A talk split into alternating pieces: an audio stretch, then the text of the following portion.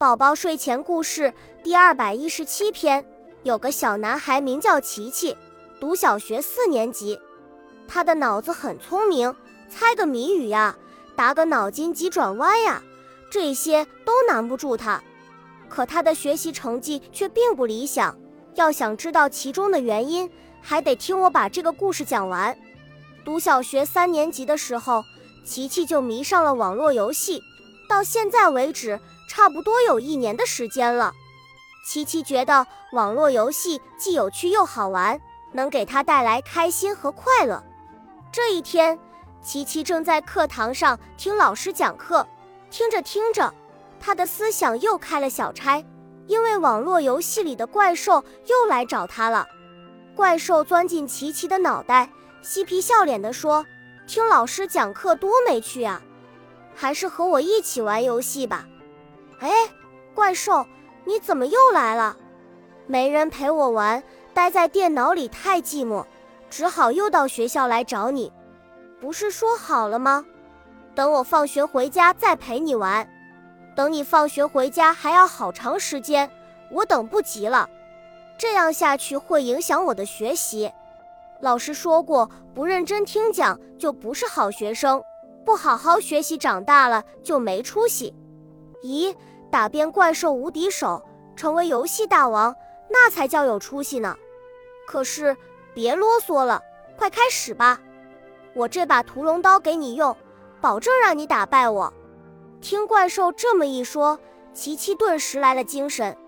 他接过屠龙刀，翻腾跳跃，在脑子里和怪兽打了起来。这把屠龙刀果真厉害，琪琪用它一次次击倒怪兽。顺利地打过了一关又一关，此时琪琪的思想已完全进入了游戏世界。他的眼睛虽然还盯着黑板，可老师在讲什么，他一句都没听清。下课铃响了，琪琪和同学们在操场上玩了一会儿。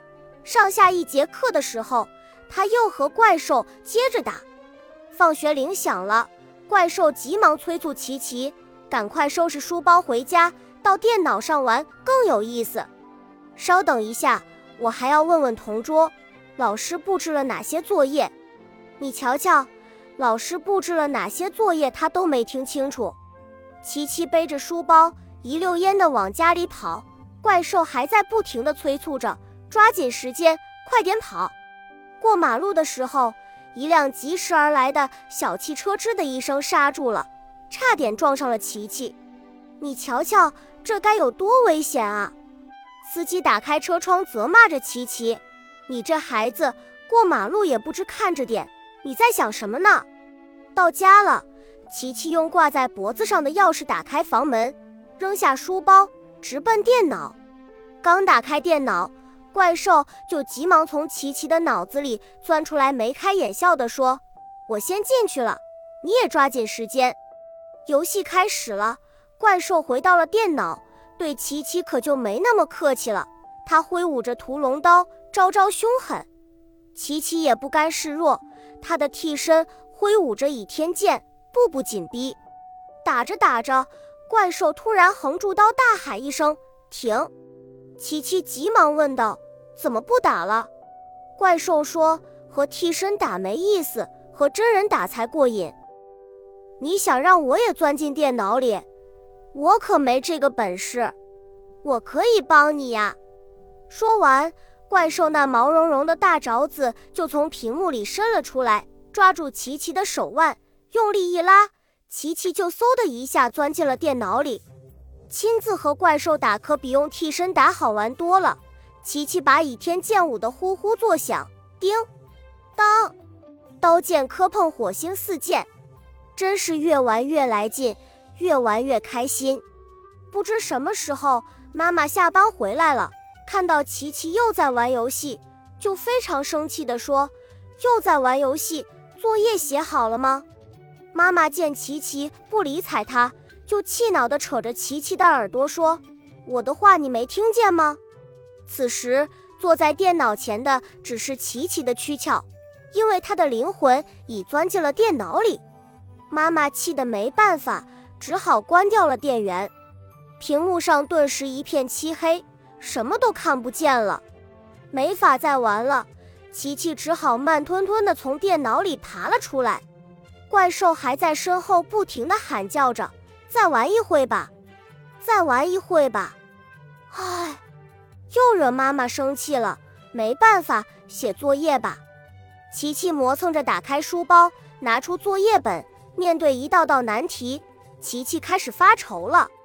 唉，如果能把课本编得像玩游戏那么有趣，写作业就像打怪兽那么好玩，那该有多好啊！琪琪在心里这样想着。过了一会儿，琪琪就动笔写了起来，还是老办法，胡编乱造，应付了事。你瞧瞧，这样的学习态度，成绩能好吗？一个学期很快就结束了，琪琪的期末考试成绩科科不及格。妈妈看到这样的成绩，气得不知说什么才好。她哭了，泪水打湿了成绩单。是啊，这样的成绩一定让妈妈伤透了心。此刻，琪琪的心里比哭还难受。她暗下决心。一定要和怪兽一刀两断，把全部心思都用到学习上。新的学期开始了，琪琪像变了个人似的。他上课时专心听讲，遇到不懂的问题就及时向老师和同学请教。怪兽来学校找他的时候，他总是果断拒绝。时间一长，怪兽自觉没趣，也就不再找他了。放学回家后，琪琪不但认真完成作业。而且还举一反三地为自己出题，反复练习。就这样，琪琪的学习在一天天的进步着。一个学期很快又结束了，琪琪的期末考试成绩有了很大的提高。妈妈看到这样的成绩，高兴的不知说什么才好。她开心的笑了，笑容就像绽放的花朵。